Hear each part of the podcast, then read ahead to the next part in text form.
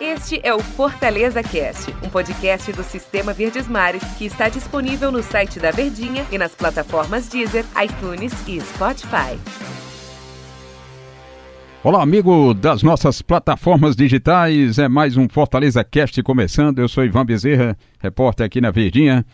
E novamente meu convidado aqui, o grande André Almeida, comentarista, repórter do Sistema Verdes Mares de Comunicação. Tudo bem, André? Tudo bem, Ivan? Prazer imenso estar aqui mais uma vez com você no Fortaleza Cash, com muitos assuntos quentes que a gente tem para falar, né?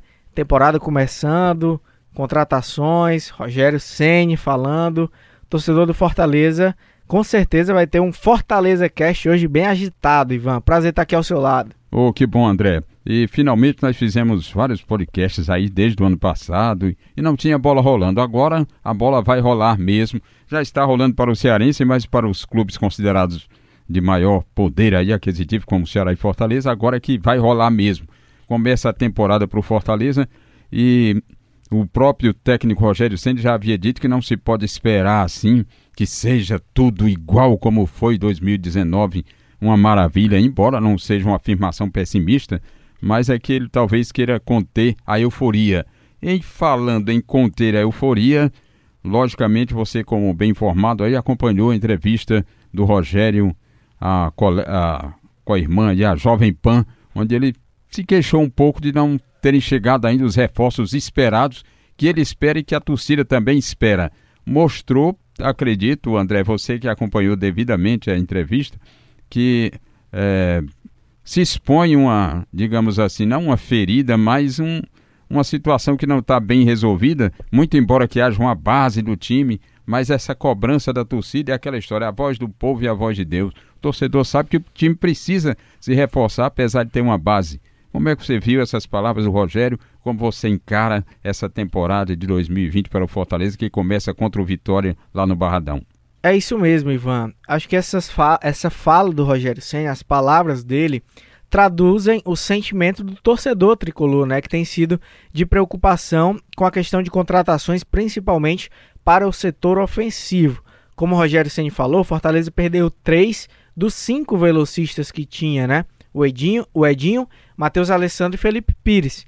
E aí muita gente pode dizer, ah, mas Felipe Pires jogou pouco, Matheus Alessandro também, o Edinho sim era um jogador importante, mas querendo ou não, você tinha alternativas ali, você tinha peças para variar, para revezar, principalmente nesse começo de temporada, que a questão física ainda está longe da ideal, a gente sabe que vai ser preciso rodar o elenco, né? Vai ser preciso utilizar a maior quantidade de peças possível.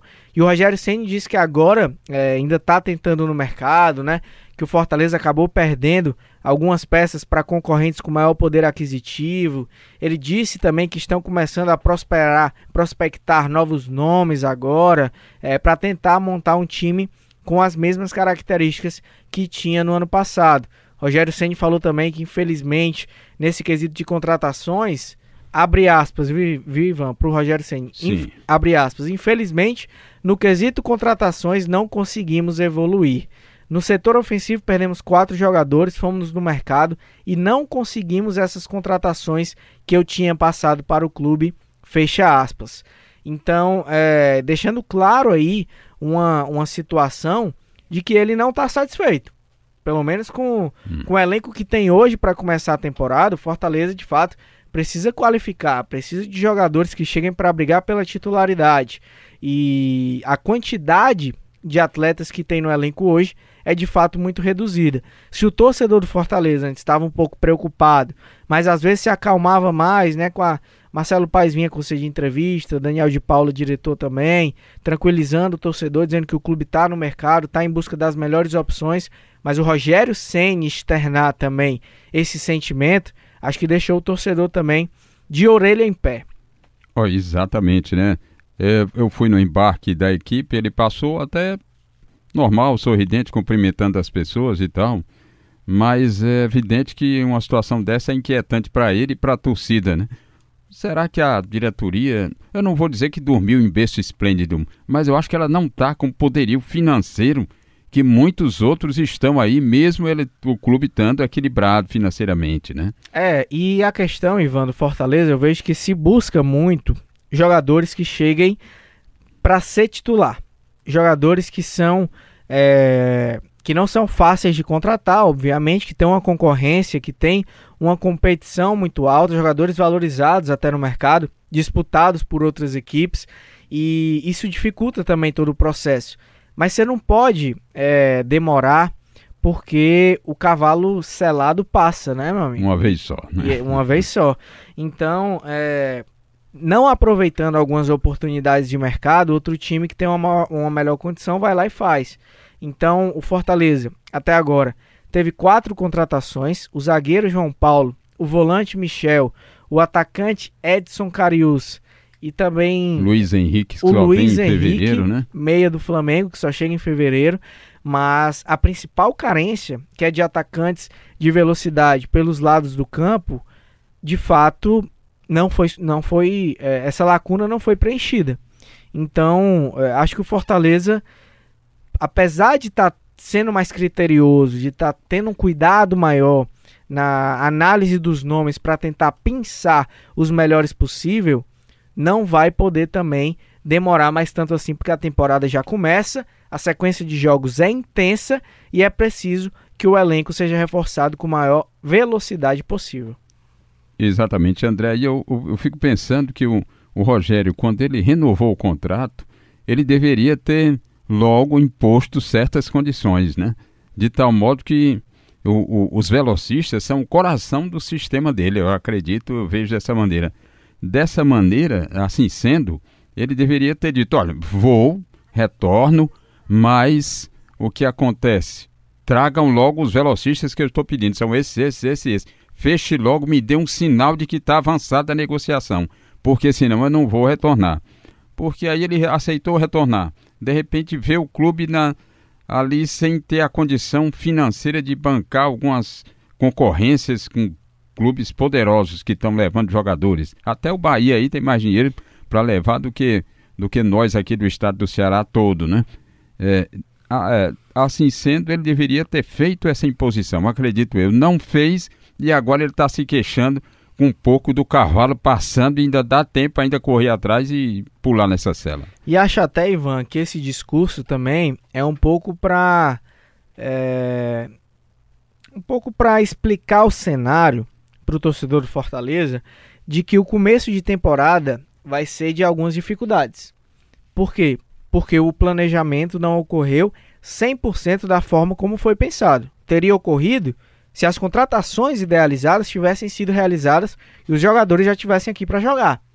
Estou dizendo que o planejamento do Fortaleza não é, foi mal feito ou, ou, deveria ter sido elaborado de outra forma. Nada disso, nada disso. Estou pegando recortes é, somente de contratações e com base no que o próprio Rogério Ceni falou que pela ida do Fortaleza ao mercado, a expectativa era de que se pudesse ter tido sucesso em algumas negociações que até agora não tiveram é, esse desfecho positivo. Então, é, ele, é, essa fala dele já deixa bem claro também que o começo do ano vai ser é, de algumas dificuldades, vai ser de tentar remontar ali um, um modelo, um esquema em que ele utilize a mesma espinha dorsal do ano passado mas que ele encontre uma forma de jogar mantendo a mesma intensidade, mantendo o mesmo ritmo, porque a gente sabe que são exatamente, e você lembra muito bem disso, Ivan, você acompanhou em loco todos os jogos do Fortaleza no Campeonato Brasileiro, sempre, sempre as substituições do Rogério Ceni, as primeiras eram dos atacantes de velocidade. Porque são jogadores que se desgastam. Estoura tudinho. Estouram. Se desgastam muito fisicamente. Tem que correr para atacar, tem que voltar para recompor. Então é uma intensidade muito alta. E aí você não tem peças para substituir os jogadores que fazem essa função, ou você vai perder jogador por lesão, ou você vai ter jogador caindo de intensidade sem conseguir ter a mesma entrega técnica e tática e, e física. Então é um caminho perigoso e é preciso se buscar as alternativas o mais rápido possível. Perfeito. Para finalizar, André, é exatamente a história da voz do povo e a voz de Deus. O torcedor, visto de uma maneira geral, ele sabe das coisas. E o torcedor queria esses reforços mais do que ninguém até antes do, do Rogério. Acredito que não fosse nem tanto porque o adversário contratou mais, mas porque ele via que o que foi bom pode ser melhorado. E essa demora realmente inquietou a todos e chegando aí no comandante o Rogério Ceni. O time já embarcou para a Bahia, então é isso. Pois não, André? Não, é isso. Só complementando, é...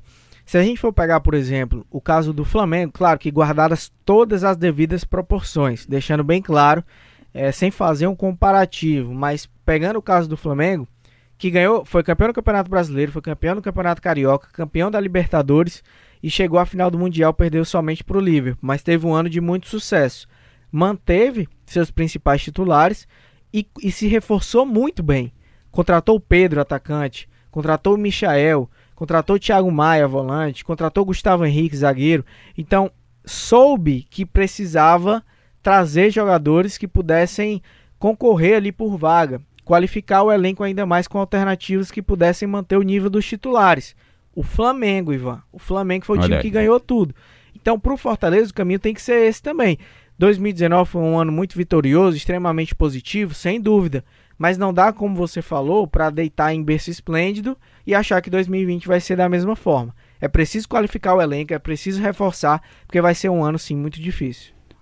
Finalizando mesmo, André, eu estava observando só a questão de semântica. Por um lado, a diretoria dizia: olha, nós não podemos, nós fizemos certo em.